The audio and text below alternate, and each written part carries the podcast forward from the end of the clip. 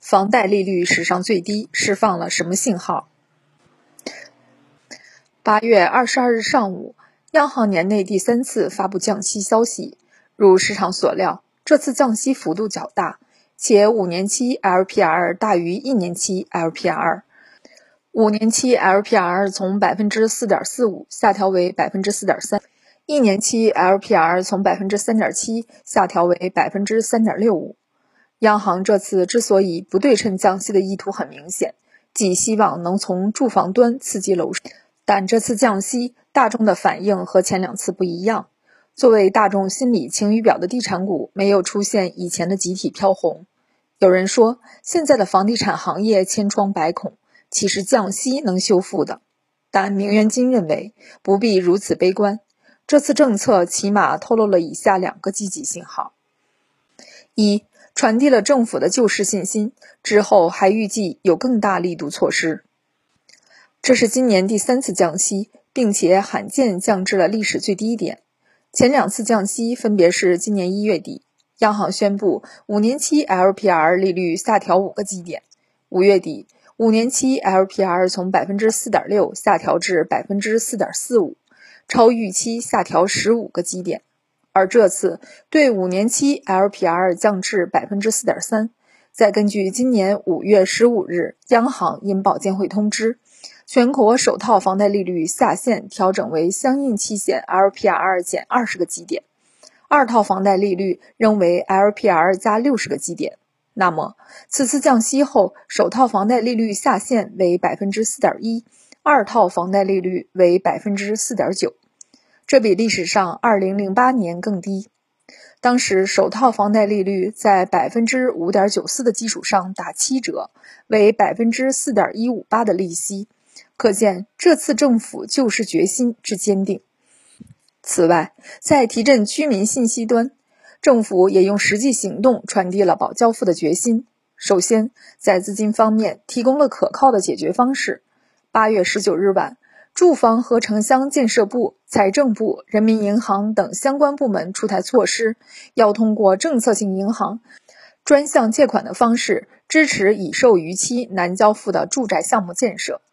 政策性银行是由政府创立的，以贯彻政府的经济政策为目标，在特定领域开展金融业务的专项金融机构，不以盈利为目的，资金来源主要是债券发行，而且借来的资金主要实行封闭运行，专款专用。简单来说，就是政府利用自己的信用背书，用自己募集的资金对烂尾楼进行精准盘活。这也表明了政府救市的决心。其次，地方政府也在尽职解决，并且有所进展。比如，R 二房企在哈尔滨楼盘发布了停工公告，由于无法支付材料商和农民工工资，导致停工。于是，业主们找到开发商，在哈尔滨政府部门组织下开协调会，政府部门也协调了三千万元用于支付该项目的工程款，工地也开始复工。更有泉州金控落实当地政府要求，主动接手盘活恒大在泉州区域的六个项目，这是目前少见的组团打包接收，可谓保交付诚意和决心满满。而且在七月底举行的政治经济局会议上，也释放了下半年三个稳楼市的方向性信号。即会议表示，要稳定房地产市场，因城施策，用足用好政治工具箱。支持刚性和改善性住房需求，压实地方责任，保交付，保民生。所以，无论是大方向上，还是具体举措上，政府目前确实在积极救市，并且传递了坚定的决心。预计未来几个月还有更多利好政策出台。二，政府除了救项目和行业，也释放了救优质房企的信号。之前大家都认为。政府是救项目不救行业，救行业不救房企。